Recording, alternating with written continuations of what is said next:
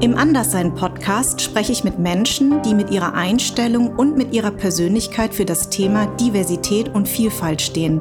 Denn es geht mir um die Wahrnehmung, Sensibilisierung und Akzeptanz aller in unserer Gesellschaft.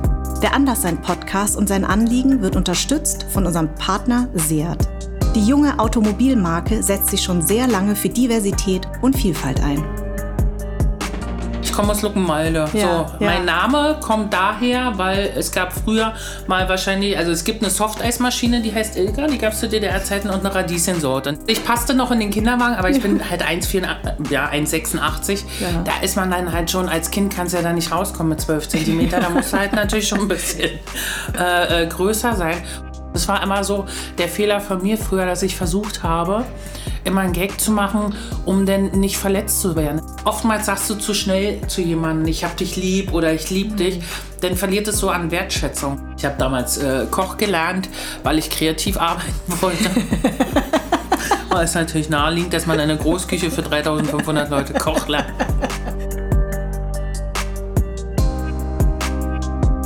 Mein Gast heute hat gesagt, ich bin ein echt wertvoller Mensch und ich bin eine schöne Frau. Und zwar aber ein weiter Weg bis dahin.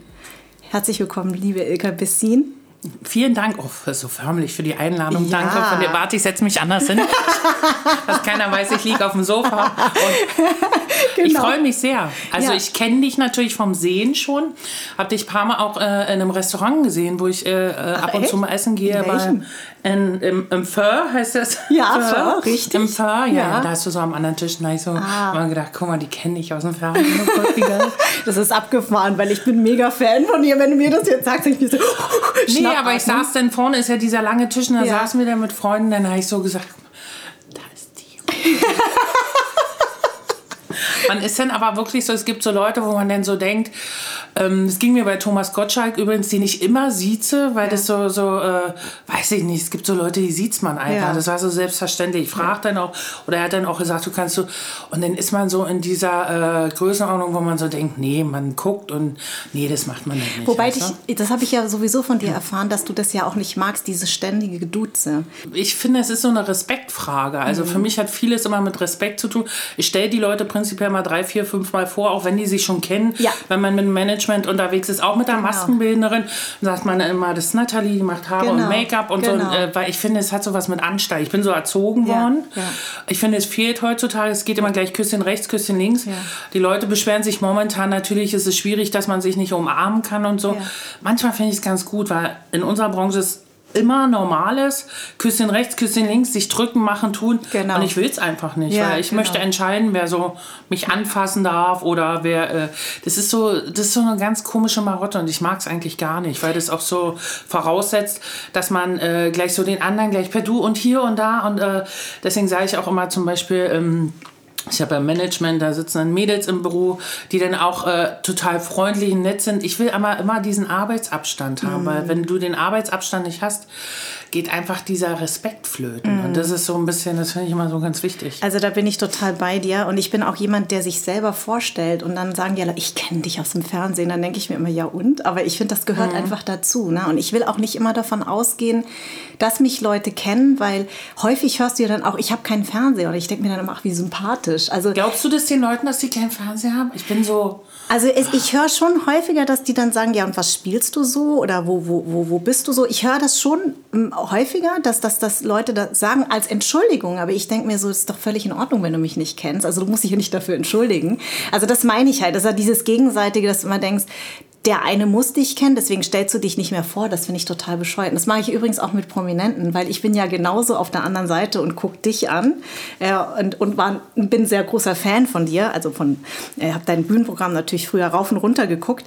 Und deswegen finde ich das normal, dass man erstmal sich äh, so begegnet, dass, als würde man sich nicht kennen. Weil ich finde auch, das ist eine Form des Respekts. Ich bin so erzogen worden. Also ich mhm. finde, es fehlt oftmals heute, weil man, äh, äh man hat immer diese Angstschwelle will ich gar nicht, aber diese Schwelle, wo man sagt, hallo, mein Name ist Ilka Bessin, hallo, mhm. und wie du sagst, natürlich, ich kenne sie doch und so. Mhm. Ja, ist okay, aber trotzdem, es ist eine andere Art, wie man da miteinander umgeht und das finde ich halt wichtig und das darf um Gottes Willen nicht verloren gehen. Ich habe ja dein Hörbuch gehört, mhm. also ähm, fand ich schön, weil es ist eine andere Art, ähm, glaube ich, als wenn ich dein Buch gelesen hätte. Äh, irgendwie war das sehr berührend, weil du ja ähm, auch bei den emotionalen Stellen ganz normal das gelesen hast. Also, also es waren ja ein paar Stellen dabei, wo ich gedacht habe, boah, krass. Ähm, äh, ich kenne ein bisschen diese Erziehung, diese ganze Art von Erziehung. Und ich habe ein paar Sachen gehört, zum Beispiel als du bei der Bettina Rust war, die das ja sehr in Frage gestellt hat mit dem, dass du mal, also dass du sage ich mal, richtig eins auf dem Hintern bekommen hast. Das habe hab ich übrigens auch. Ne? Das ist bei den mhm. Wesen eigentlich völlig normal. Und diese Diskussion, ich habe ja zwei Kinder, äh, diese Diskussion über, dass man seine Kinder nicht, nicht hauen soll und so, das ist ja auch aus einer anderen Zeit gewesen.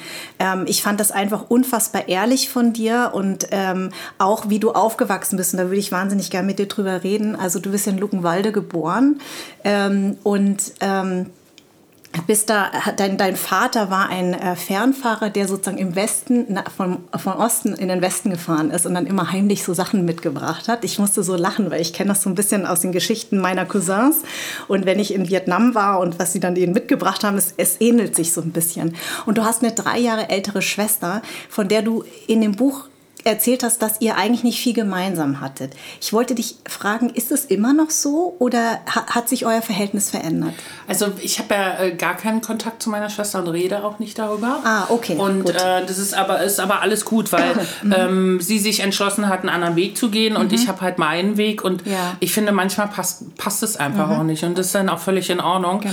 Nur und weil ich, man zusammen in einer Familie geboren wurde, ja. kann man sich da nicht aussuchen. Ne? Es, es ist halt immer so, ich, auch wenn Leute mich fragen, dann sage ich immer, viele sagen immer, ja, Familie kannst du dir nicht aussuchen und so. Mhm. Dann sage ich immer doch, weil ich mhm. muss gucken, dass ich glücklich bin. Und mhm. ich suche mir meine Familie. Mhm. Ich habe Freunde, ich habe nicht viele Freunde, aber ich habe so einen ganz kleinen Freundeskreis, wo ich halt sage, das ist meine Familie. Mhm. Meine Mutter gehört dazu. Ich habe zwei Ziehbrüder, ich nenne die immer die Angehackten. Äh, das sind äh, zwei Jungs, die auch geheiratet haben, die ganz sympathisch sind, die sich um meine Mama kümmern, wenn ich nicht da bin und so. Oder meine Mutter kümmert sich um sie, was Kochen, Essen, alles drum und dran anbetrifft. Und ich finde, äh, man muss gucken, dass man in seinem Leben glücklich ist und dass man sich so seine Familie baut, mhm. so wie man sie haben möchte. Man darf sich nicht zu viel mit negativen Dingen belasten, weil sonst mhm. stehst du morgens auf, hast schon so einen Kopf und hast schon keinen Bock mehr auf den Rest des Tages. Ja. Und das wollte ich halt nicht. Und deswegen ist es okay, wir gehen in unterschiedliche Richtungen, das ist völlig in Ordnung. Ja. Ähm, du hast erzählt, dass du eigentlich schon als Kind sehr, also als Baby schon sehr groß warst. Oh Gott, ja. Also, naja, ich war halt anders wie die anderen. Also, Deswegen bist du ja wir sind ja bei anders sein. Genau. Also ich passte noch in den Kinderwagen, aber ich bin halt 1,84, ja, 1,86. Ja. Da ist man dann halt schon, als Kind kannst du ja da nicht rauskommen mit 12 Zentimeter. Da musst du halt natürlich schon ein bisschen äh, äh, größer sein. Und so war ich halt immer. Ich war immer, schon in der ersten Klasse haben die meisten gedacht, ich bin die Klassenlehrerin, weil ich alle eine Größe und ich war der Kopf, der rüberragte. Und das begleitete mich halt mein Leben lang. Und mhm. irgendwann gewöhnst du dich auch dran. Früher äh, läufst du immer so, dass du mit geduckten Rücken und so versuchst, dich mal klein zu machen, weil es natürlich auch schwierig ist. Ne? Ich habe. Schuhgröße 44. Und wenn du dann irgendwo hingehst, du hast keinen Bock, Pumps anzuziehen, weil dann wäre ich 1,92 mhm. und dann wäre es eh vorbei. Und das sind so Sachen, ähm, du suchst halt so dein Ding, wie es für dich funktioniert und so wie es jetzt ist, so funktioniert es gut. Mhm. Aber es war ja trotzdem auch ein, ein, Weg dahin. Und unser Weg der Akzeptanz und der Wahrnehmung und Sensibilisierung ist eigentlich ein ähnlicher. Also bei mir geht es um meine Identität als, als Deutsche und Vietnamesin. Und bei dir geht es um eine sehr große Frau und dein Weg auch dahin, wie du als Kind wahrgenommen bist, was, was äh, sehr berührend war, weil du eben auch erzählt hast, dass du ähm, dich in dieser ähm, ja, dass du natürlich sehr häufig auch verletzt worden bist von anderen Kindern und dass du aber deinen Weg gesucht hast, damit umzugehen. Welcher Weg war das? Immer ein Gag noch ein Spruch drüber. Gerne sich auch, was ich heute immer noch mache, wo meine liebe Freundin Lena mal sagt, mach das nicht. Ich mache mich gerne über mich selber lustig, mhm. um den anderen gar nicht diese Möglichkeit zu geben, äh, irgendwie einen Gag zu machen. Ja. Dann macht man das schon vorab. Mhm. Weißt du, und lacht sich dann, und dann ist es manchmal so, wo ich so denke, boah, du hast aber auch nicht alle. Also, ja. das sind so Sachen, ich mag das manchmal, Spaß zu machen mit anderen. Da mache ich mich auch gerne über mich lustig und habe da auch kein Problem mit. Es gibt aber Situationen, wenn jemand kommt und sich dann über dich lustig macht, dann sagst du so, nee, weil mhm. ich entscheide das und nicht genau. du.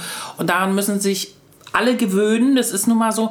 man hat nicht das Recht, auch wenn du auf der Bühne stehst, es gibt immer so dieses, ähm, ja klar, der will ja auch mit involviert werden, wenn man sich über Rollstuhlfahrer, Blinde, mhm. gehandicapte Menschen, ich finde, du hast nicht das Recht, egal mhm. was, wer da ist, dich darüber lustig zu machen. Mhm. Ich kann mich über mich lustig machen, wir können zusammen über mich lachen, mhm. klar, mhm. aber nicht du hast das Recht, es zu machen. Und das war immer so der Fehler von mir früher, dass ich versucht habe, immer einen Gag zu machen, um denn nicht verletzt zu werden. Es mhm. hat lange gebraucht. Also wie gesagt, manchmal es heute noch.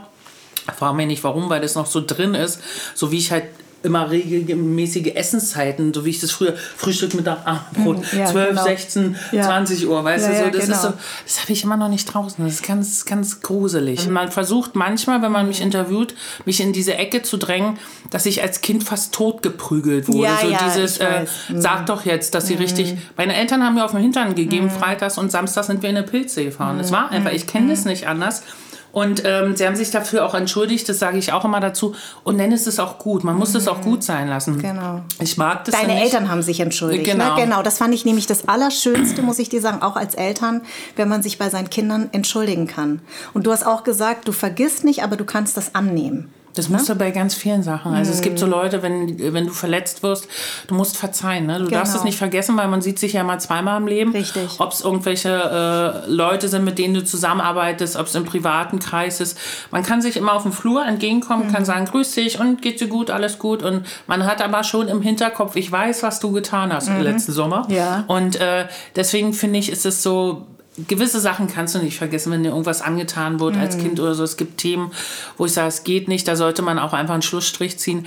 Aber es gibt so Sachen, äh, da sollte man einfach sagen, okay, es ist okay so, wir mhm. arbeiten nicht mehr zusammen oder wir sind nicht mehr zusammen, das ist in Ordnung so und dabei lassen wir es. Aber ich habe das auch total so empfunden. Ich finde, das hast du im Buch auch sehr schön also beschrieben, dass du gesagt hast, du hast das zwar, du hast zwar, eine, du, du hast zwar eins auf dem Hintern bekommen, aber du hattest trotzdem eine schöne Kindheit. Das, das eine schließt das andere nicht aus. Deine Eltern waren einfach sehr streng.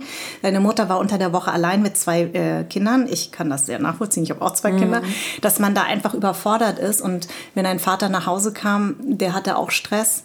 Ne? Und dann wurde ihm berichtet und wenn du wieder was angestellt hast, ja, dann, dann wurdest du halt dafür bestraft. Also ich habe das gar nicht so empfunden, aber ich glaube, das ist tatsächlich ein, eine Denkweise. Ich bin auch mit einer anderen Kultur groß geworden, die ähnlich der in der DDR war. Also deswegen sagt man ja, die Ostdeutschen und mhm. die Vietnamesen verstehen sich mhm. ja in der mhm. Hinsicht auch ganz gut.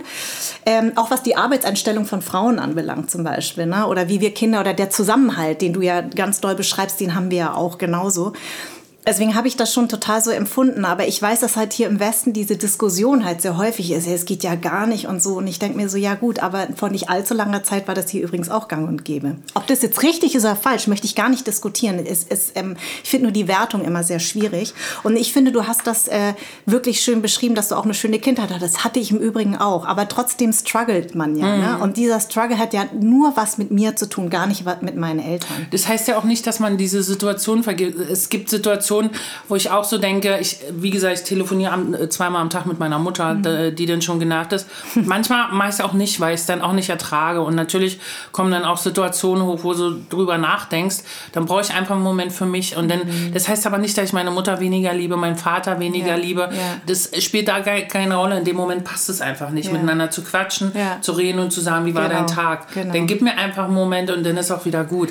Aber wie gesagt, dieses Extrem, äh, sich draufsetzen und sagen, ja, komm jetzt, sag doch, es war schon, es war hart manchmal, klar, mhm. aber das heißt nicht, dass ich äh, kein glückliches Kind war oder mhm. so. Mich hat es viel mehr genervt, wenn du in der Schule dann halt irgendwie dicke, fette Arschbulette, so Standardsprüche. Das ist auch für mich, wo ich immer sage, äh, guck, dass wir unseren Kindern Respekt beibringen. Mhm. Weißt du, es fängt bei uns an. Richtig. Da kannst du keinen Lehrer für verantwortlich machen, sondern es fängt zu Hause im Haushalt an, wie ich mit meinem Partner spreche. Und wenn du den beschimpft, wenn du im Auto sitzt und dir nimmt einer die Vorfahrt, mhm muss mich manchmal auch selber zusammenreißen, weil ja. da so Sachen rauskommen.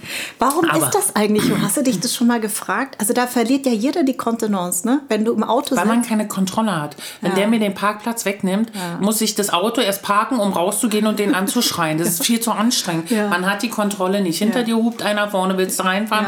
Das geht nicht. Und das sind so, du hast einfach komplett die Kontrolle nicht. Der mhm. nimmt dir die Vorfahrt und du bist eh schon, musst Auto fahren und so. Und dann manchmal ist es schon leider Gottes sehr lustig, weil ich dann auch, es gibt auch so Leute, mit denen du fährst, ich weiß nicht, ob du so Leute kennst, die so extrem sich Zeit lassen und die Parklücke rein. So Ja. Ich werde irre. In der Zeit hätte ich schon dreimal Wäsche gewaschen Genau. und irgendwie irgendwas hier machen. Und dann da und nie. Ja. Lass den mal rein, der sieht ein bisschen älter aus. Ja. Mir fehlt manchmal so ein bisschen die Toleranz. Ich bin dann einfach egoistisch und denke so, nee, ich will da jetzt auch rein. Ich bewundere das, wenn Leute dann so eine Ruhe haben und sagen, nee, lass den mal vor, Ja, wir ja, finden genau. gleich noch einen. Und ich Ja, so, genau. hm, klar. Nee, ich bin leider auch überhaupt nicht so. Aber als du das Buch geschrieben hast, hast du das vorher deinen Eltern gegeben zum Lesen? Ich habe es meiner Mutter, äh, meiner Mutter gegeben ähm, zum Lesen und ähm, habe es ihr vorgelesen, also sozusagen. Und dann habe ich sie auch gefragt, natürlich, weil ich das wichtig finde. Und dann sagte sie, das Einzige, was meine Mutter, die ist halt auch so typisch Ossi, ne? Äh, äh, immer noch von, von dem, wie sie denn spricht. Na, Watten ist doch so. Ja, ja. Also war ja auch so. Ja. Also, und damit war das Thema für sie durch. Also sie hat auch äh, nichts weiter dazu gesagt oder wir haben jetzt nicht, lass mal darüber reden, weil wir eh nicht so so worttechnisch, na klar quatschen wir, kniffeln, sitzen, aber es ist nicht so diese bis ins Unendliche diskutieren, Psychologen, lass ja, mal eine. Kerze anzünden und Ja, genau. einen Kaktustee trinken, das sind wir einfach nicht. Ja. Das ist halt typisch einfach auf den Tisch gehauen und gesagt, so, ja, so war's und so ist es auch und das ist okay so. Finde ich aber super. Also es gibt ja auch Eltern, die sagen, nee, das möchte ich nicht, obwohl sie es gemacht haben. Aber wann war dieser Zeitpunkt, war das da zu dem Zeitpunkt, dass deine Eltern auch gesagt haben, Mensch, das tut uns leid? Oder war das vorher schon? Vorher schon, also bei uns, ich weiß nicht, ob du es kennst, bei uns war das ja immer schwierig, also gerade früher zu DDR-Zeiten, also dieses Ich hab dich lieb, was sich heutzutage die Leute permanent an den Kopf knallen, oder? Ich lieb dich, hab dich lieb, äh, gab es bei uns gar nicht. Das war so, also äh, es wurde anders gezeigt. Also wir haben als Kinder, wir haben viel natürlich auch aus dem Westen bekommen. Mein Vater hat Sachen, ich habe damals einen Wellensittich, jetzt nicht aus dem Westen, das war kein Westdeutscher. Westdeutscher Wellensittich Ja. finde ich auch cool. Und äh, äh, den haben wir bekommen. Meine Eltern haben Liebe anders gezeigt. Also es wurde, meine Mutter brauchte auch lange, wenn Freunde von mir zu Besuch kamen und die meine Mutter so gedrückt haben, da war meine Mutter immer auf Abstand. Das mag die gar nicht. Ne? Gleich dieses, wie ich gesagt habe, Küsschen rechts, Küsschen links. Das bedarf schon eine Weile, bis du da äh, in diese Gruppierung bei uns reinkommst, dass du umarmt wirst. Das da, äh, dauert schon einen Moment. Würdest du aber sagen, das ist so ein ostdeutsches Ding? Ich glaube, es ist die Zeit einfach. Wenn ich so Lesungen mache, dann sitzen viele da und nicken mit dem Kopf. Ja, ja, bei uns war es genauso. Ja, ja, bei uns Ja. war es genauso. Dieses, was ich aber auch gut finde, weil oftmals sagst du zu schnell zu jemandem, ich hab dich lieb oder ich lieb Mhm. dich, dann verliert es so an Wertschätzung. Ich finde, es verliert ganz schnell an Wert, wenn du mal sagst, oh, schön, dass du da bist. Wenn du es permanent hörst, dann denkst du auch so, ja, ich hab's jetzt kapiert, es ist Ja. schön, dass ich da bin. Ich will es jetzt auch nicht mehr hören. Ja. Also, es wird dann so weggelallt und das finde ich dann halt nicht gut. Und meine Mutter, hatte mal eine Gallen-OP und habe ich ihr einen Brief geschrieben. Mhm. Und ich weiß nicht, da war ich glaube ich 21, 22, da hat sie das erste Mal zu mir gesagt, ich habe dich lieb. Oh. Und es war so, ja, pff, weil ich konnte damit gar nichts anfangen, nicht umgehen. Also ich konnte, weil ich das nicht kannte, Mhm. Ja, weißt du, so, ja. das war, wenn mein Vater mir zeigen wollte, dass er mich lieb hat, dann sind wir mit dem Motorrad, mit dem Beiwagen irgendwo rausgefahren in eine Pilze oder so. Das war Mhm. Was anders. ist eine Pilze? In eine Pilze? Ja, was ist das? Na, Pilze suchen. Also fährst in den so. Wald in eine Pilze. Ja. Ich dachte, es ist irgendeine Datsche. Anderes haben wir auch, für also ja. Datsche ist auch schon, also so ein so. Garten. Aber wir sind früher mal gern in eine Pilze, also in die Pilze, also in den Wald und haben Pilze so. gesucht. Das war immer, wenn Pilzsaison waren, wurde mal Wett gesammelt und dann wurden die getrocknet oder wie auch immer. Mhm. Und ja, ich finde, Eltern zeigen, also meine Eltern haben mir das dann, die sind dann immer mit zu Tourterminen gekommen Mhm. und hatten auch eine Crewjacke. Bei mir gab es immer Crewklamotten, damit man sich unterscheidet von äh, anderen Gästen, damit man einfach weiß, okay, das ist der Tontechniker, Mhm. äh, weil du kannst gar nicht so weit gucken von der Bühne. Und mein Vater, meine Mutter immer Kapuzenjacke hinten mit meinem Logo drauf und so. Ja. Das fand ich, dann haben die immer am Mischpult gesessen Mhm. und haben zugeguckt. Ich wollte nicht, dass die in der ersten Reihe sitzen. Und das haben die auch bis äh, zu dem Zeitpunkt, als mein Vater krank wurde, waren die immer dabei. Dann sind die Wahnsinn. hingekommen, dann haben, meine Mutter hatte mal für die ganze Crew, die hat so Corolan gekocht, 72 Stück, kamen die mit so einem Geil. Riesentopf. Das ganze äh, Theater hier in, äh, in Berlin, ähm, das weiß ich noch, das roch nach Corolan. Ich habe die Gäste gefragt, hier riecht nach Corolan und meine Mutter ist da, weil einer Corolan, da haben die an irgendwelche Zuschauer Corolan verteilt. Ich werde das nie vergessen. Und äh, meine Eltern haben auch nie gesagt so, ach, wir sind stolz auf dich. Das war immer so, die haben es gezeigt. Die Genau. sind dann hingekommen und haben Genau. gesagt, hier, mein Vater hat gesagt, Zigarette, dann kam von allen Tontechnikern, hat er dann zehn Schachteln vom Mund gehalten bekommen. Nur damit er sich irgendwann, weil er war ja der Chef. Ja. Und das war, fand ich dann halt so, das hat mich immer so zum Schmunzeln gebracht, weil ich wusste, in dem Moment sind die halt stolz auf dich, Genau, weißt du? genau. Aber wie gesagt, die haben auch, äh, egal was war, zu mir gestanden, auch äh, wenn es mir auch nicht so gut ging oder so, mein Vater immer, ich weiß gar nicht, ich erzähle es einfach, wenn auch Stress mit Typen gab oder ja. so, hat mein Vater hat so ein Luftgewehr gehabt und dann ist er im Garten in die Laube, hat so ein Luftgewehr hat gesagt, komm, wir finden den. Und dann so, das darf es eigentlich gar nicht. Aber es war halt in dem Moment, hat es mich dann halt zum Lachen gebracht, ja. weil der immer irgendwelche Sachen dann gemacht hat. Ja. Der hat immer zu mir gesagt, geht ihr ein Rückgrat kaufen? Mhm. Und dann wird alles wieder gut. Ich so, ja, klar, natürlich. Ja. Es war dann auch nie, es gab auch nie diese ähm, Gespräche über Beziehungen oder Freundschaften oder so, die haben immer nur gesagt, guck, dass es dir gut geht und dass es dir gut mhm. tut. Und wenn mhm. nicht, dann. Also pragmatisch. Pragmat, immer ja. einfach, pragmatisch, ja. klar auf den Punkt gebracht. Ja. Also das ist doch so, äh, so, weiß ich nicht. Mein Vater hat meinen ersten Freund, also den ich toll fand, ja. Erik hieß ja mein erster in ja. der Schule. Ja. Den hat er verjagt, weil der hat die Tür aufgemacht, der hat geklingelt bei mir, die Tür aufgemacht und hat gesagt, wir sammeln keine, wir haben keine Altstoffe. Und dann hat die Tür wieder, und fand es halt lustig und der kam nie wieder. Ich war so verknallt in den, aber naja. So war halt mein Vater. Mein Vater war schon, hatte schon sehr viel äh, Sarkasmus. Mhm. Und äh, meine Mutter ist heute noch, die hat heute noch so Sprüche drauf, äh, wo ich manchmal so denke, Mama. Mhm. Und dann, also, dann muss ich auch so schmunzeln, aber ich freue mich natürlich auch, dass sie so drauf ist. Und dass sie jetzt, nachdem der Papa gestorben ist, dass sie halt so gut geht und ja. dass die da so fit ist, auch vom Kopf her, weißt ja, du? Ja. Warst du schon mal zu Besuch, wo du so ähm, zum Essen eingeladen, wo du so gedacht hast, pff, ja, witzigerweise, die in der letzten Staffel hatte ich ja nur Menschen mit Migrationshintergrund und die Geschichten gleichen sich ja. Weil bei uns allen ist es ja so, wenn wir Freunde zu Besuch hatten, dann haben die dann natürlich selbstverständlich mitgegessen. Aber wenn wir bei unseren deutschen Freunden waren, da war das Essen abgezählt und da mussten wir teilweise Echt, das war bei uns nie so. Aber ich, ich bin auch, glaube ich, äh, anders, weil ich denke auch nicht in dieses äh, wie soll ich denn sagen, ich denke halt nicht in Farben. Ne? Mhm. Bei mir ist es immer so, weil ich halt, äh, ich habe auch kunterbunte Freunde, um es mal so zu, du musst ja auch ja. immer gucken, du, ich esse kunterbunt, ich esse koreanische, ja. vietnamesisch, ich mag alles gerne.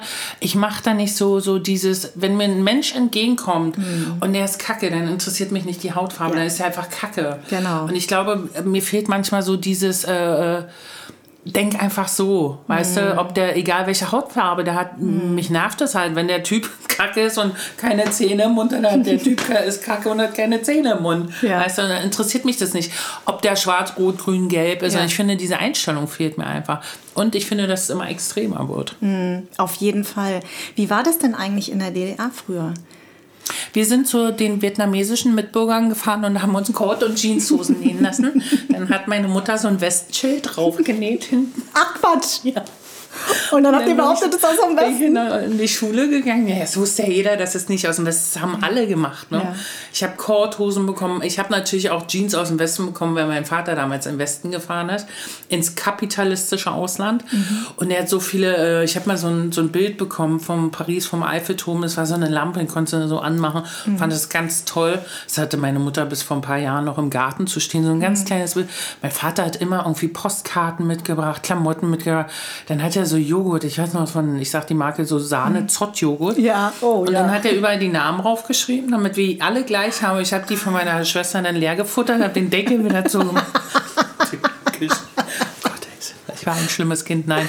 Aber so war das, äh, war das bei uns einfach. Also es war aber auch nicht, ich habe als Kind, wie gesagt, auch nicht gedacht, wir fahren jetzt zu den Ausländern, um es mal so zu sagen, und holen uns Kord. Und ich habe mich gefreut, dass wir da, in, da gab es, weiß ich nicht, ich habe das nicht so thematisiert, auch mhm. als Jugendlicher nicht und auch als, ich habe in der Großküche gelernt, äh, wo halt äh, einfach Mitarbeiter aus Ghana waren, die bei uns mhm. äh, gelernt haben, gearbeitet haben, die wieder in ihr eigenes Land zurückgegangen sind und dort äh, das angewendet haben. Und es war nicht so, oh, da steht einer aus Ghana an der Essenausgabe, sondern da wurde mit der Kelle auf den Finger gehauen, mhm. wenn der mhm. sich einfach noch einen zweiten Apfel nochmal. Ja. Da war aber egal, wer da stand, weißt du? Und woher glaubst du, dass jetzt dieser Rechtsruck gerade im Osten ich glaube, dass es viel mit Neid zu tun hat. Mhm. Ich glaube, dass immer oftmals Sachen passieren, ähm, ich, ich mag das auch nicht, wenn, ja, der nimmt mir einen Arbeitsplatz weg. Nee, du willst ihn vielleicht auch einfach nicht machen. Mhm. Also es gibt viele Sachen, die gemacht werden.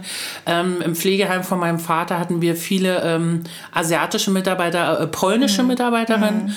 die einfach eine ganz andere Art haben, mit ihrer Familie auch umzugehen. Das ist einfach so. Und natürlich haben die Deutschen auch einen besonderen Bezug zu ihrer Familie.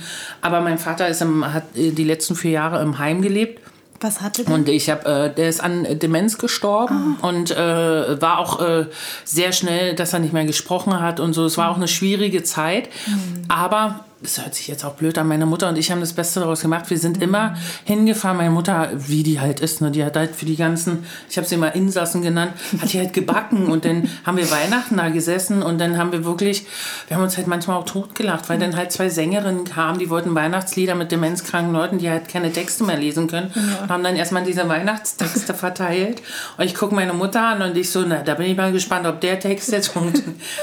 anders kannst du es nicht machen, anders ja. erträgst du es auch nicht, weil ja. es wird genug geheult, ja. wenn du im Auto sitzt, wenn du hinfährst, wenn du klar. nach Hause fährst. Aber wenn du da bist, wir hatten äh, wirklich teilweise so eine schöne Zeit, auch wenn mein Vater es nicht mehr mitbekommen hat, mhm. wer wir waren. Ich habe mit dem geredet, dann ist er aufgestanden, hat sich zu einer anderen Frau gesetzt und hat gesagt, das scheint ja nicht so interessant zu sein. Meine Mutter hat gesagt, ich weiß gar nicht, ob ich lachen darf.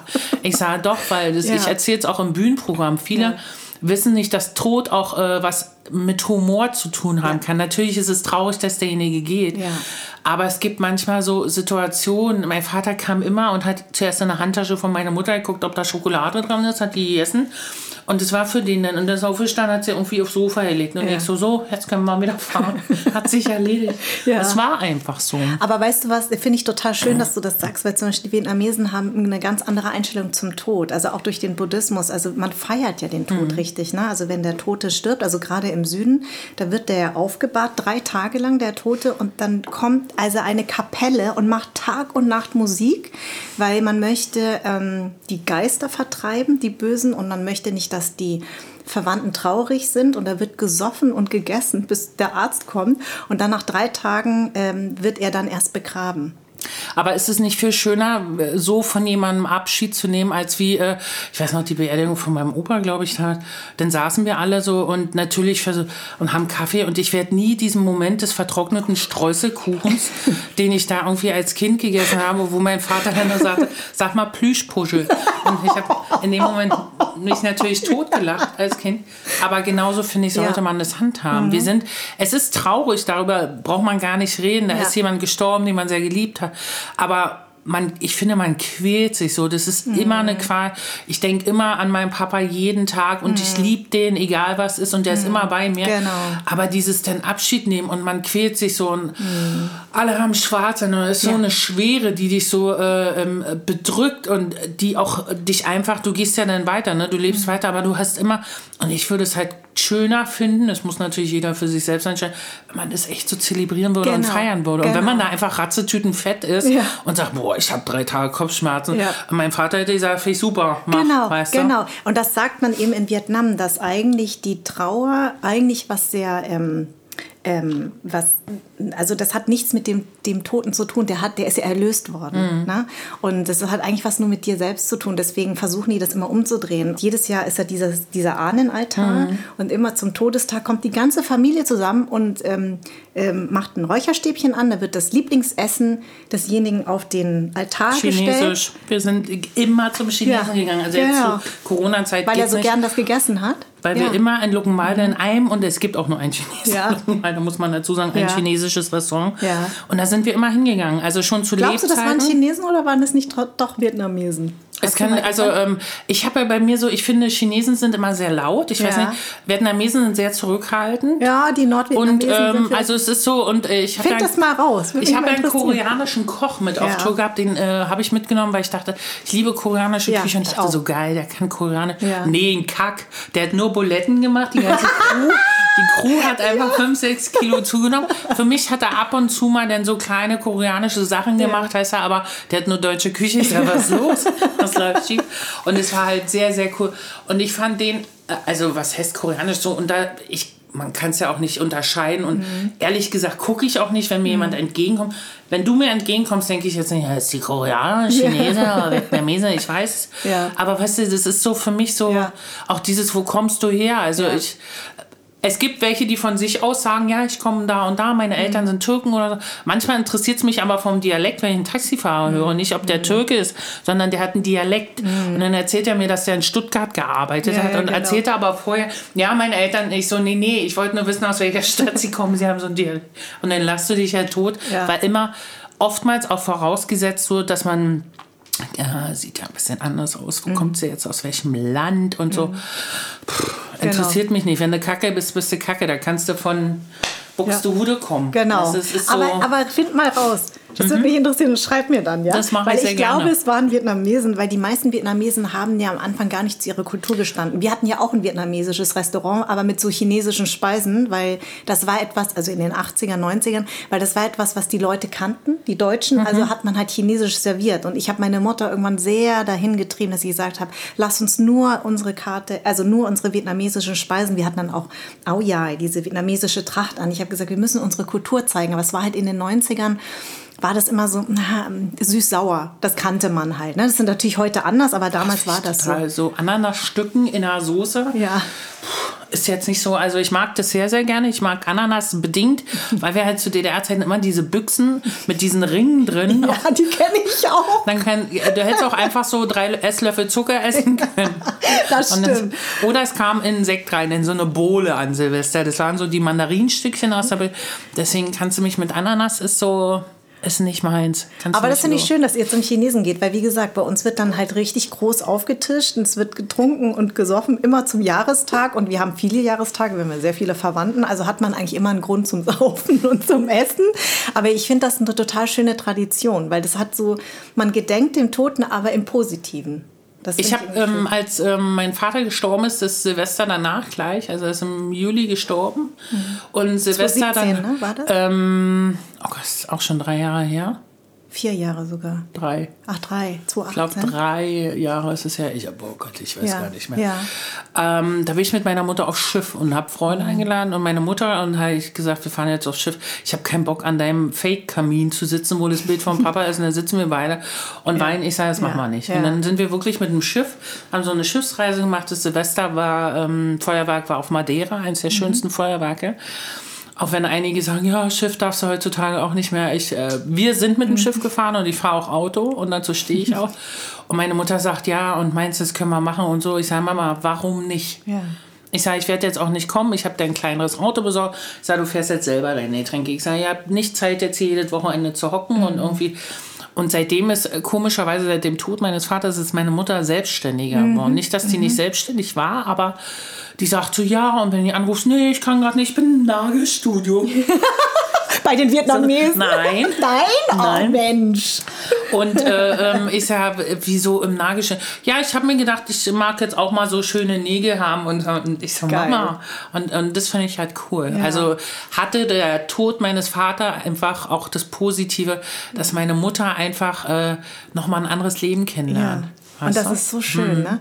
Ähm, Warum hat dein Vater eigentlich dieses Privileg gehabt? Das war ja ein Privileg früher, ne? also Fernfahrer zu sein, aber dann eben nicht innerhalb von der DDR oder sonst was, sondern wirklich in den Westen zu fahren. Ähm, musste man eine besondere Ausbildung machen? Nein, du musstest halt erstmal LKW fahren können. Ja, es wäre nicht schlecht, ja. so eine Grundpause. Und ja. er, mein Vater war natürlich in der Partei, was du, mhm. äh, du hättest diesen Job nicht machen können, wenn er nicht in der Partei gewesen mhm. wäre. Aber ihr wart sehr unpolitisch zu Hause, ne? oder? Ich habe, ich weiß nicht, ich habe so Poster von DP Depeche Mode ja. an der Wand gehabt und äh, noch irgendein Poster. Und gegenüber vom Kinderzimmer wohnte der Abschnittsbevollmächtigte von der Straße oder wie man das mhm. auch immer nennt. Und er klingelte abends bei uns und äh, sagte dann, wir sollen die Poster von der Wand nehmen. Ach. Das weiß ich noch. Der konnte von seinem Wohnzimmerfenster bei uns, das weiß ich noch. Das waren so Sachen, wo, die du als Kind nicht verstanden hast. Mhm die du aber dann einfach gemacht hast, hast gesagt, okay, wir waren relativ unpolitisch, also es wurde jetzt zu Hause nicht jeden Abend aktuelle Kamera geguckt oder so, gar nicht, mhm. ähm, sondern äh, wie gesagt, wir haben uns gar nicht so damit auseinandergesetzt. Mein Vater natürlich schon, weil er äh, in der Partei war. Er wollte natürlich seinen Job machen. Mhm. Er wollte uns aber auch Sachen äh, vielleicht auch mitbringen oder so. Aber mhm. äh, das war nicht so ein Thema wie in anderen Familien. Ich wollte früher auch ähm, mein erster Berufswunsch war damals zu DDR-Zeiten äh, Lehrerin, also Oberstufenlehrerin für Staatsbürgerkunde und Geschichte, weil mhm. ich äh, sehr gut in den Fächern war. Oh Gott, heutzutage brauchst du mhm. mir aber auch nicht mehr fragen. Was sich aber dann gewandelt hat, als ich einfach älter wurde, mit 14, 15 äh, wurde schlagartig ganz anders. Und ähm, Warum? Weil ich ja, du bist dann halt, ich war damals in der Pionierrepublik Wilhelm Pieck, was eine Auszeichnung war. Also mhm. da durften zwei Ausfluggen Weine hinfahren. Ich hatte gar keinen Bock Mhm. Weil ich, also ich war so, nee, ich habe keine Lust dahin zu fahren. Mein Vater, bist du wahnsinnig. Das ist eine Auszeichnung für Schüler, dorthin zu fahren. Und dann treffen sich ganz viele Schüler, die gehen dort auch zur Schule. Ich war sechs Wochen da. Ja. Und äh, dann kommst du da hin und dann haben wir Winfried Posner kennengelernt. Für mich war das so, ich fand es halt cool, mit anderen Kiddies so irgendwie in so einem Haus zu leben, weißt mhm. du, und dann da zur Schule zu gehen. Das andere hat mich gar nicht interessiert. Mhm. Nicht, weil es mich nicht interessiert hat, sondern weil ich einfach, glaube ich, mit mir in meiner Kindheit war das für mich okay. Mhm. Weißt du, ich habe jetzt nicht dieses, du kriegst ja auch als Kind nicht mit, dass da Leute inhaftiert werden, weil sie eine andere politische Meinung haben. Mhm. Das wurde auch, du hast zu DDR-Zeiten, du hast deine Ausbildung bekommen. Mhm. Ich habe damals äh, Koch gelernt, weil ich kreativ arbeiten wollte. Es ist natürlich naheliegend, dass man eine Großküche für 3500 Leute kocht lernt. Das war auch so. Aber das war, ähm, ich hatte nie dieses politische, ähm, wir gehen auf die Straße und demonstrieren mhm. für irgendwas, weil ich so nicht erzogen worden bin. Uns ging es gut. Wir hatten unseren Schrebergarten, da sind wir mal hingefahren. Wir sind einmal im Jahr nach Lobbe an die Ostsee in Urlaub gefahren mit unseren, äh, mit dem äh, Arbeitskollegen von meinem Vater und mit dessen Kindern. Und es war für mich toll als mhm. Kind. Also so bin ich groß geworden. Da war, hing aber nicht dieses politische Schwert über meinen Kopf, wo ich jeden Abend mit eingeschlafen bin und gedacht habe, wie kann ich die Welt verändern? Wie mhm. kann ich den Osten verändern? Gar und wie nicht. war das eigentlich, als die Mauer gefallen ist? Da warst du 17, 18, 18, genau. Das Krasse ist, dass wir ein halbes Jahr vorher eine sehr liebe Freundin von mir verabschiedet haben, die aus, hat einen Ausreiseantrag gestellt und die haben wir nach Hüterbock gebracht zum Bahnhof und dann standen wir alle und haben Rotzblubbern geheult, weil es hieß ja, wir sehen uns nie wieder, ja. ist alles vorbei, die ist nach München gezogen und äh, das heißt, dann standen wir und irgendwie zwei Wochen später ist die, drei Wochen später ist die Mauer gefallen. Ich habe meinen 18. Geburtstag im Jugendclubhaus Luckenwalde gefeiert. Und dann stand die da und kam mit 18 Rosen und stand da so. Und wir hatten uns aber vorher verabschiedet und haben gedacht, und es war so, ja, ja, die Mauer ist jetzt gefallen. Ich weiß noch, wie ich zu Hause war und an dem Tag des Mauerfalls, ich habe in der Küche gestanden, meine Mutter hat Fernsehen geguckt, ich habe abgewaschen, meine Mutter mhm. rief noch, äh, die Mauer ist gefallen. Ich so, ja, klar, und habe so weitergemacht einfach, weil ja. das so weil man dachte auch, man wird verarscht irgendwie. Ja. Das ist doch nicht ernst. Da veräppelt dich irgendein, die wollen bestimmt testen, wer jetzt rüber rennt oder dahin fährt oder so. Ich war da auch, glaube ich, zwei oder drei Wochen später erst bin ich nach Berlin gefahren. Und, und dann? Ich, und wo warst du? An der Gedächtniskirche. Mhm und habe äh, da gesessen und dann kam, äh, ähm, der hatte damals den Spitznamen äh, Äffchen, das weiß ich noch, ein junger Mann aus Luckenwalde und der kam und ich guckte den so an, ich so, du bist doch aus Luckenwalde und er so, du doch auch und ich so, ja. Das war mein Besuch an der Gedächtniskirche. Dann habe ich mir noch ein Impulsspray geholt und ein Mickey Mouse T-Shirt und dann bin ich wieder nach Hause gefahren. So, da ist sie, die Wende. Und ja. das war nichts äh, irgendwie, wo ich so gedacht habe, sondern ich habe alles auf mich zukommen lassen. Habe dann gedacht, ich mache äh, eine Umschulung, habe ich dann damals noch gemacht zur Hotelfachfrau. Ja. Und bin damals dann mit einer Freundin von der Umschulung aus direkt, haben wir ihren Chico Cento vollgepackt, ja. wo nicht viel reinpasst. Und sind dann einfach losgefahren an die Ostsee und haben dann geguckt, wo wir arbeiten können. Timdorfer Strand und so. Einfach versucht ein bisschen. Du warst ja Animateurin auch, ne? Auf dem Clubschiff, ja. genau, auf der AIDA. Ah. Auf der ersten AIDA habe ich Animationen gemacht. Und ich fand das großartig, weil ich wollte eigentlich viel sehen von der Welt, mhm. hatte natürlich das Geld nicht. Mhm. Und dann sagte mir äh, eine ähm, Mitarbeiterin aus dem Planet Hollywood, eine Arbeitskollegin, die sagte, ja, mach doch Animationen auf dem Schiff und so. Und dann habe ich gesagt, meinst du, sagt sie ja. Und da bin ich dann natürlich hin zum Vorstellungsgespräch nach Rostock. Ich habe mir ein Smart gemietet und das sieht mir richtig cool. Ich glaube, ich habe acht Stunden bis nach Rostock. das Ding einfach nur 80 km/h fährt und ich saß da drin. Und äh, bin da hingekommen und ähm, der mal, damalige Clubchef Ernie, der sagte, machte dieses Vorstellungsgespräch mit einer Mitarbeiterin und der sagte zu mir, erzähl mir mal einen Witz. Und ich so, natürlich, pff, kennt ja nur zwei Witze und auch mal versaute Witze, habt ja. ihr dann erzählt. Hat er gesagt, okay, alles klar, dann weiß sie jetzt Bescheid und dann melden wir uns Montag. Und das war auf den Donnerstag. Ich gesagt, nee, das schaffe ich nicht bis Montag. Ja. Ich sage, können Sie mir nicht jetzt schon sagen, ob jetzt irgendwie das klappt oder so? Nee, das machen wir nicht. Und dann hat er mich aber auf den Freitag, den nächsten Tag, morgens um sieben angerufen. Morgen, ich wollte nur sagen, du bist dabei. Tschüss. Und hat sich totgelacht und hat aufgelegt. Und so habe ich Ernie Nölle kennengelernt. Für mich einer der größten Clubchefs und Chefleute, die es auf diesen Schiffen gab. Und dann bin ich zwei Wochen später nach Barcelona geflogen. Ich bin noch nie geflogen, ich war noch nie im Westen Krass. großartig und ja. war dann dann auf dem Schiff und das Schiff lag noch in der Werft und dann musstest du mit so einem Hebekran, wurdest du dann irgendwie. Und es war so, wo ich gedacht habe, oh Gott, jetzt ist alles vorbei. Und dann ging es los. Aber hast du da schon gespürt, dass du so, dass du Leute unterhalten kannst? Hast du da schon so ein äh, bisschen... Äh, Gastronomie muss ja Leute unterhalten. Das wenn stimmt. Du, wenn du ja in der Gastronomie gearbeitet. arbeitest, dann kommst Ja. du rein auf den, äh, auf den Sonntag, hast Dienst und es kommen immer Familien rein, wo der Mann schlechte Laune hat, weil er mit Frau und Kindern was unternehmen muss. Und die kriegt man dazu, dass die einfach lustig wieder rausgehen. Ich bin ähnlich wie du völlig unbedarft in diesem Job. Ich bin auch aus einem ganz soliden, pragmatischen Elternhaus, einem liebevollen Elternhaus plötzlich in diese Branche gekommen. Aber, Aber ich, du bist ein sehr netter, Entschuldigung, dass ich dich Ja. unterbreche, du bist halt ein sehr netter Mensch. Ich Ja. bin halt jemand, der einfach sagt, was er denkt. Ja. Und damit kommen viele nicht klar. Wenn du Ja. deinen Job scheiße machst, dann sag ich dir einfach, du machst deinen Job gerade nicht gut. Und Ja. ich finde es nicht in Ordnung, weil Ja. wir arbeiten zusammen. Ja. Und ich möchte einfach, dass du das gut machst. Mhm. Und äh, ich finde, wenn, wenn jemand Haare Make-up macht und ich gehe raus und, Und sehe danach. Mhm. aus äh, wie äh, sonst was, dann möchte ich das sagen dürfen, ohne vorher. So, ähm, entschuldige bitte, wir werden jetzt gleich darüber reden. So, dieses Mhm, weiß, was Vorbereiten du auf dieses Gespräch, was Ja. gleich, ich sage dann einfach, es sieht gerade mal richtig kacke was aus. ich wenn- übrigens bewundere, also Mhm. ich würde gerne mehr davon haben, weil ich mir, weil ich glaube, Menschen gehen häufig über meine Grenze, weil die denken, die ist immer so nett. Und dann sind sie immer total überrascht, wenn ich echt mal auf den Tisch haue, weil sie über meine Grenze gegangen sind. Und ich musste das sehr hart lernen, ähm, weil das in unserer Kultur nicht vorgesehen ist, direkt was zu sagen. Und das ist etwas, was ich mir von Deutschen abgeguckt habe, was mir immer noch schwerfällt. Aber ich finde irgendwie, man weiß dann bei dir, woran man dran ist. Aber die Frage ist, ist es gleich ein Höhenflug? Also was bezeichnest du denn als Höhenflug? Ähm, äh, Höhenflug war für mich, dass ich äh, während einer Besprechung mit Produzenten einfach aufgestanden bin und gegangen bin, weil ich gesagt habe, ich habe jetzt keinen Bock mehr auf das Gespräch. Bin einfach gegangen. Und dann war so, alle guckten so verdutzt. Und dann habe ich gesagt, ja, weil das nicht, äh, ich habe, ähm, ich weiß noch, ich habe viele Nachrichten, die ich damals auch von Produzenten bekommen habe, die gesagt haben, jetzt benimm dich mal nicht so wie der und der. Weißt du, so, du hast in der Branche den und den Ruf und so. Das weiß ich auch. Aber ich finde es auch ganz gut, weil Leute vorsichtiger mit mir umgehen. Genau. Deswegen habe ich nicht dieses gleich auf mich zugerennen komme und so. Ich mag das nicht, wenn ich in der Garderobe sitze, es wird geklopft und man kommt gleich rein. Ich weiß nicht, ob du das kennst.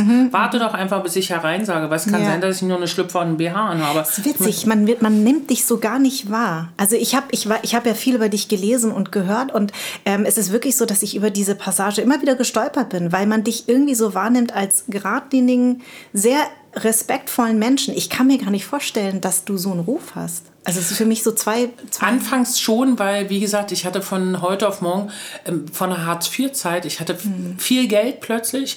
Ich hatte Leute, die mir permanent gesagt haben, du bist äh, so geil. toll, super. super, und äh, geil, großer. Und was ich, äh, den Fehler, den ich heute oftmals noch mache, ich vertraue halt sehr schnell. ich auch. Und ich habe vertraut, habe verkehrte Verträge unterschrieben, habe dadurch auch viel Geld gelassen, muss man auch sagen. Und ähm, habe dann natürlich, manchmal ist auch so, so ähm, Höhenflug auch so ein Gefühl von Unsicherheit. Das hast du auch nicht vergessen. Man weiß nicht, und man will sich dann wehren und weiß nicht, wie man es jetzt.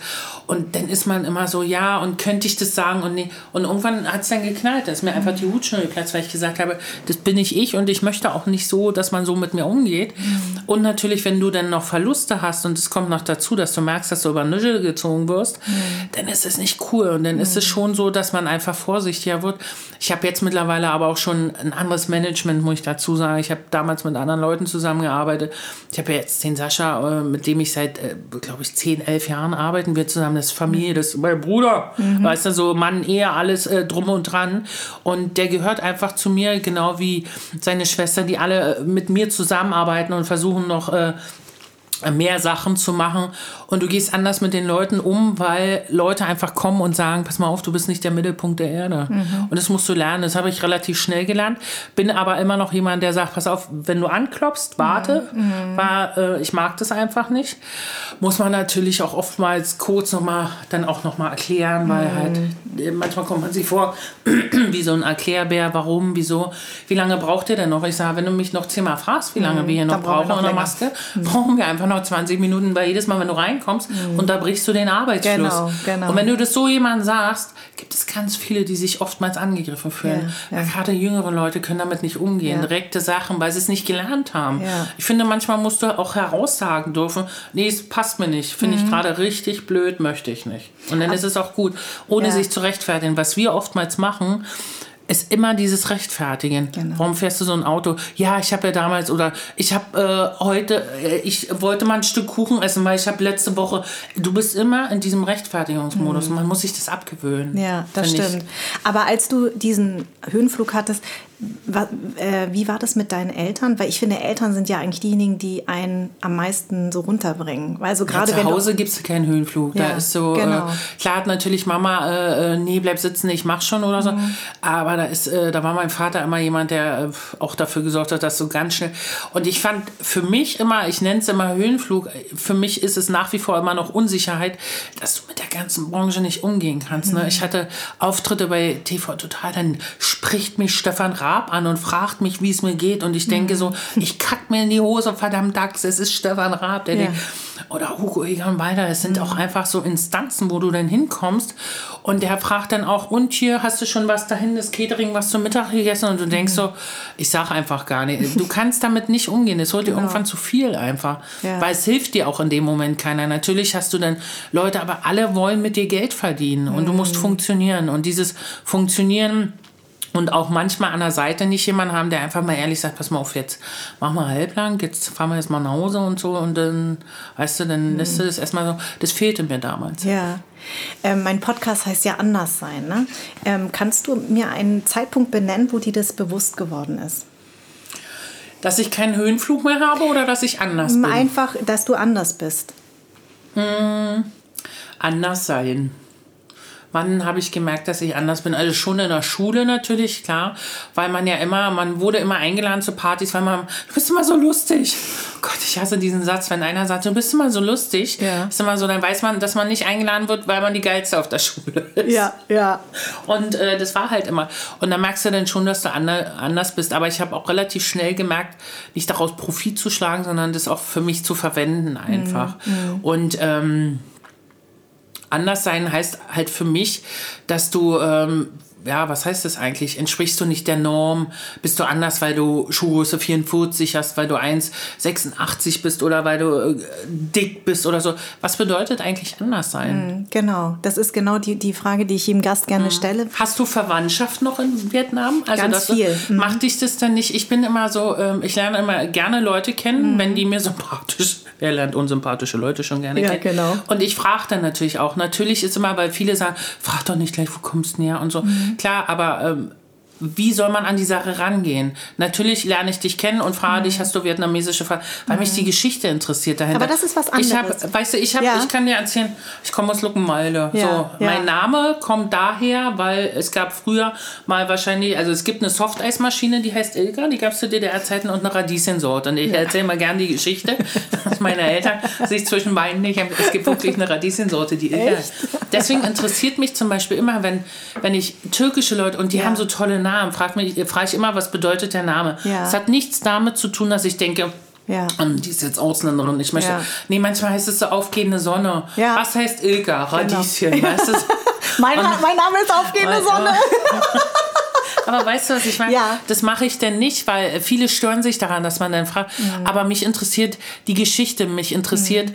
äh, wie das Essen zubereitet wird, weil mhm. ich es gerne esse. Nicht aber, weil du ein anderer Mensch bist. Ja. Und ich finde es geil, anders sein. Ich ja. will anders sein. Ich will gar nicht so sein wie alle, weil dann würde ich wahrscheinlich auch bei, weiß ich nicht, Heidi Klum sitzen oder so.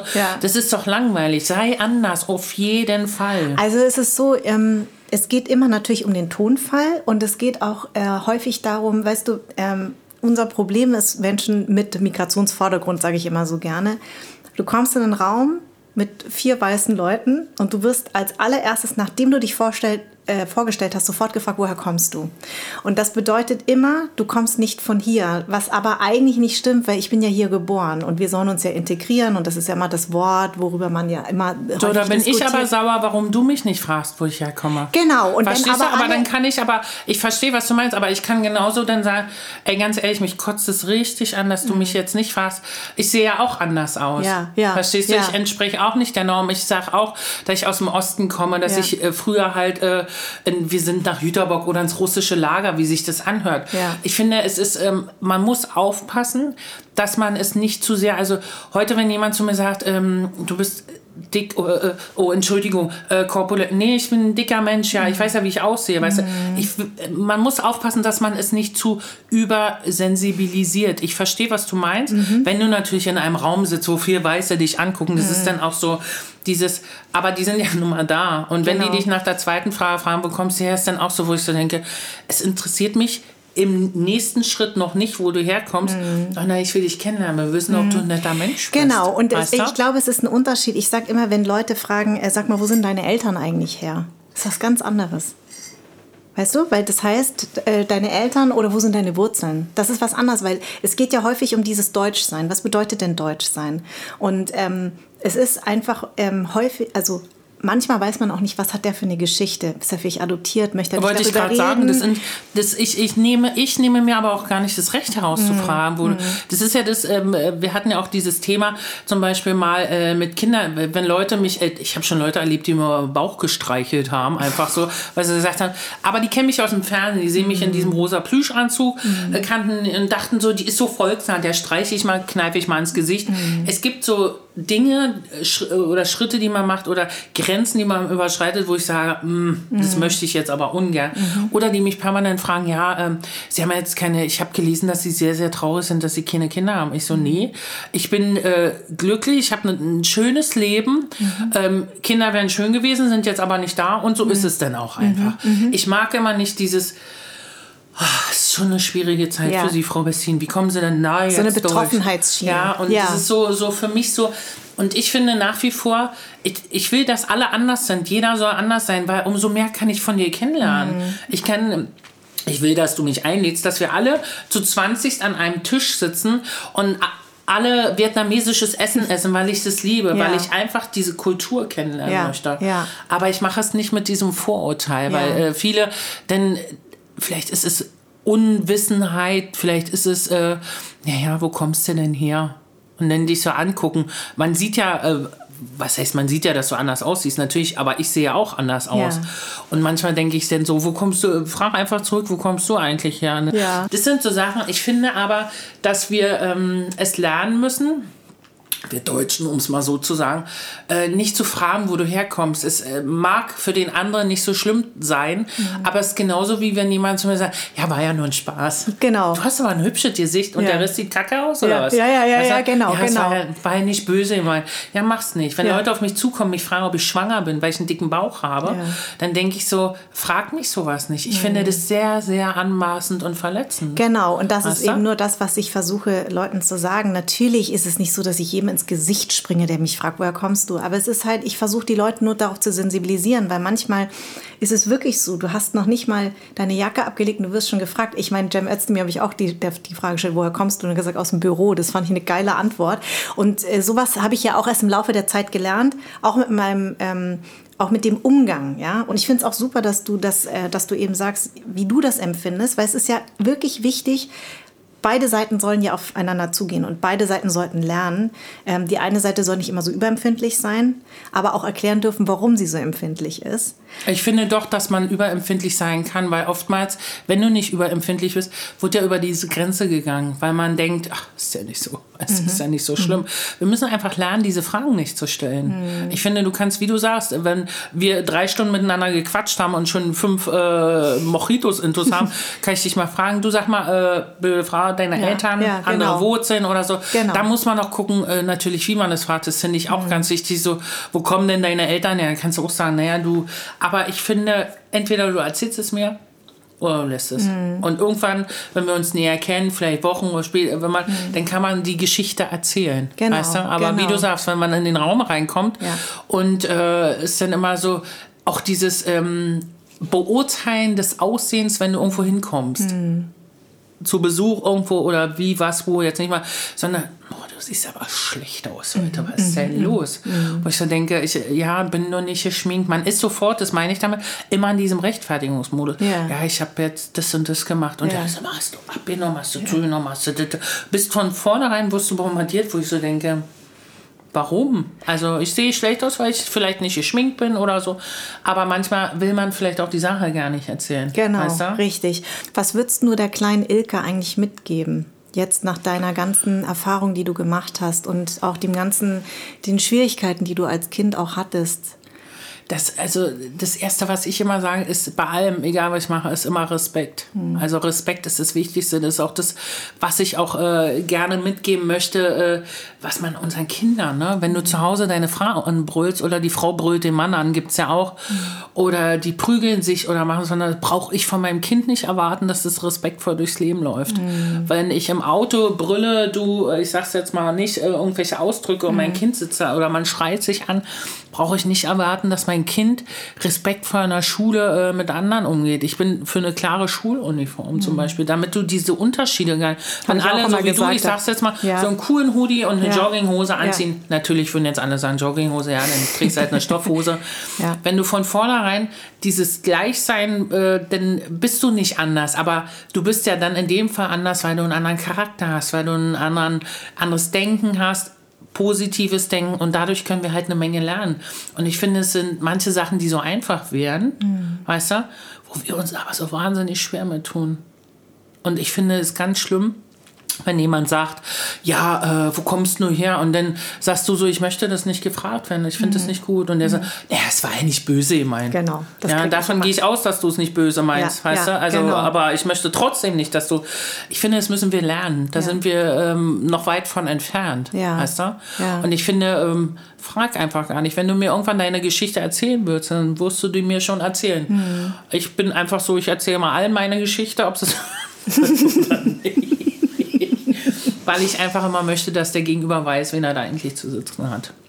Wenn du, ähm, glaubst du trotzdem, äh, dass dich das irgendwie geformt hat. Also du hast ja sehr, äh, wenn du, wenn man so Widerstände erlebt, was ich ja auch in der Kindheit erlebt habe, das macht einen irgendwie auch stärker. Also nicht, dass man immer froh ist um diese Erfahrung, aber irgendwie kann man was Positives rausziehen. Ich finde, wenn du nur lächelnd und positiv durchs Leben gehst, ist nicht gut. Also das hört sich jetzt komisch an, aber durch das, durch dieses auf die Schnauze fliegen mhm. äh, und jetzt bitte nicht in der ja äh, Krönchen richten und wieder aufstehen. Mhm. Manchmal du auch drei Tage liegen bleiben. Das ist mhm. ganz okay so. Mhm. Also finde da deine Zeit wann du aufstehen möchtest, aber durch diese negativen Erfahrungen oder auch durch dieses mit dem Umgang mit dem Tod meines Vaters habe ich so viel dazugelernt, einfach auch Dinge zu schätzen, auch einfach die vietnamesische Suppe zu schätzen, die ich mir auf dem Sonntagabend immer bestelle. Ja. Immer in ein und demselben Restaurant. Ja. Das Sushi zu schätzen, die ja. Rippchen zu schätzen, die ich mir äh, samstags, äh, weißt du, das sind so Sachen.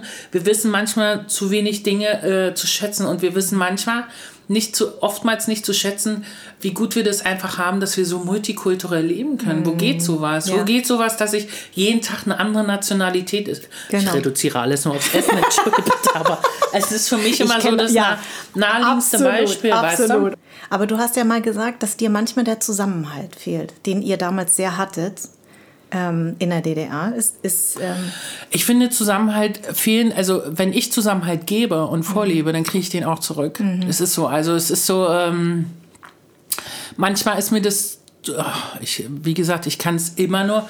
Ich möchte Zusammenhalt haben, weil wenn ich weiß, äh, dass ich Marina, wie gesagt, äh, die die Nähe, wenn ich die äh, mittlerweile auch eine Freundin von mir, wenn ich die anrufe dann, und sage, kann der Mann mir mal helfen oder dann kommt er einfach. Mhm. Und ich mache es dann aber genauso, wenn mich Freunde morgens um fünf anrufen und sagen, kannst du mich mal abholen, dann fragt er halt im Schlafanzug hin und mache dann aber. Ja. Weil das ist Zusammenhalt für mich. Mhm. Zusammenhalt ist äh, den anderen kennenzulernen, den anderen aber auch mal in Ruhe zu lassen. Es mhm. ist auch okay, wenn man mal einen Monat nicht miteinander telefoniert oder sich nicht sieht, weißt du. Ja. Leben und leben lassen ist so ein ganz gutes Ding, aber respektiere das Leben vom anderen ja. und zieh da raus das Beste und lerne daraus auch mhm. einfach. Mhm. Was ich sehr äh, toll finde und wo sich unsere Biografien auch äh, sehr überschneiden, ist, äh, du hast ja 2016 mit Cindy aus Marzahn aufgehört. Eigentlich dann, als es am schönsten und am besten war. Du hast gesagt, irgendwann muss man damit aufhören, weil die Geschichte auserzählt Und am traurigsten auch, muss man auch dazu sagen. Ja. Mein Papa ist dann äh, gestorben. Ja. Ich habe ja äh, zwei Figuren gehabt, von denen ich mich verabschieden musste. Mhm. Und äh, das war für mich so, ich habe irgendwann gedacht, ey, jetzt nochmal eine Nummer mhm. und nochmal äh, Cheyenne Chantal und nochmal Ikea ähm, ist auch irgendwann zu Ende erzählt. Mhm. Die Geschichte war irgendwann zu Ende erzählt. Ich hatte so Bock auf neue Sachen. Mhm. Dieses, das ist ja das, was ich meine. Also wenn du im Osten groß wirst, hast du begrenzt die Möglichkeit, Sachen zu machen. Und ich hatte damals dann, als die Wende kam, ich konnte raus und konnte machen und so. Und so ist es ja mit Cindy aus Marzahn. Das war über Jahre hinweg das Beste, was ich machen konnte. Klar, mhm. war die Gastronomie vorher aber auch. Ich habe 16 mhm. Jahre Gastronomie gemacht und hatte wirklich so viele lustige, schöne Abende. Ähm, und das war bei Cindy aus Marzahn genauso. Und irgendwann habe ich gemerkt, du willst auch mal ein Statement machen auf der mhm. Bühne.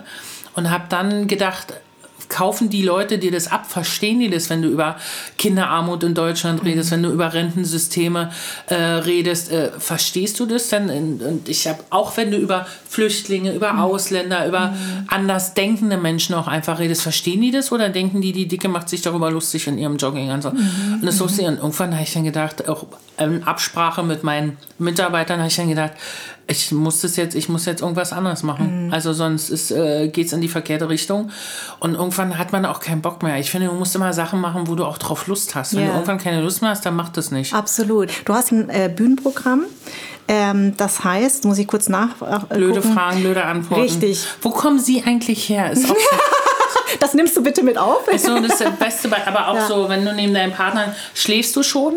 Auch so, ja, genau. Wo man so denkt, wie viele Antwortmöglichkeiten, aber auch wenn du, das sind so Alltagsgeschichten einfach. Mhm. Aber es gibt auch, wie gesagt, äh, äh, Sachen, das ist halt äh, das beste Beispiel gerade. Oder wie spricht man deinen Namen aus? genau. Ist auch so, wo ich auch so, oder auch wenn ich im Restaurant, auch wie gesagt, koreanischen Koch dabei oder du sitzt halt mit anderen Menschen, sage ich jetzt mal. Und der Kellner fängt plötzlich an, laut und sehr deutlich zu reden, wo mhm. ich so mhm. denke, was ist los? Und ja. er so, möchten Sie noch einen Tee trinken? Und denkst so, wer von uns ist jetzt eigentlich bekloppt oder ja, Birne? Ja, ja. Und das sind so ähm, Fragen in meinem Bühnenprogramm, aber blöde Fragen, blöde Antworten geht es hauptsächlich darum, dass man manchmal keine Lust mehr hat, nett zu sein. Kennst du das so, wenn du äh, mhm. so, so dieses, stehst an der Fleischtheke oder kommst zum Arzt und äh, sie wollen zum Herrn Doktor und ich denke so, nee, nee. ich warte, dass der Brokkoli wächst und dann gucken wir mal, wie heute Abend das Essen aussieht. Es ist eigentlich ein Spiegelvorhalten. Oder? Ja, aber das habe ich schon immer gemacht. Ja. Das war auch äh, im Restaurant damals so, weil du lange Schichten gearbeitet hast, mhm. einfach um dich selber so ein bisschen zu belustigen. Ne? Ich hatte einen Kollegen und wir haben Chorizo-Wurst, gab es damals in so einer Suppe. Und der ist an den Tisch und der sagte dann, wer kriegt die Bockwurst? weißt du, und ich habe mich dann einfach totgelacht, weil Gastronomie war für mich das beste äh, Lernmittel, um mhm. Comedy machen zu können. Mhm. Weil du halt einfach so viel Spaß dann hattest. Und das neue Bühnenprogramm handelte halt auch zum Beispiel vom Tod meines Vaters, das, äh, wo es ist jetzt aber auch nicht theatralisch, wo ich einfach auch sage, dass wir oft mal einfach mit so einer Leichtigkeit an die Sache rangehen sollten. Finde ich schön. Ilka, vielen Dank, dass du mein Gast du, warst. Sind wir schon fertig? Wir ja. sitzen noch erst hier drei Stunden. Wir sitzen erst gerade. Dankeschön, dass du mich eingeladen ja. hast. Und ich werde bei vielen Sachen einfach mal überlegen, bevor ich den Mund aufmache. Sollte ich sowieso, prinzipiell sollte man. Aber Dankeschön. Ich freue mich jetzt schon, wenn ich eingeladen werde zu deiner Familie, wenn 20 Leute sitzen und kochen. Ich raste jetzt schon komplett.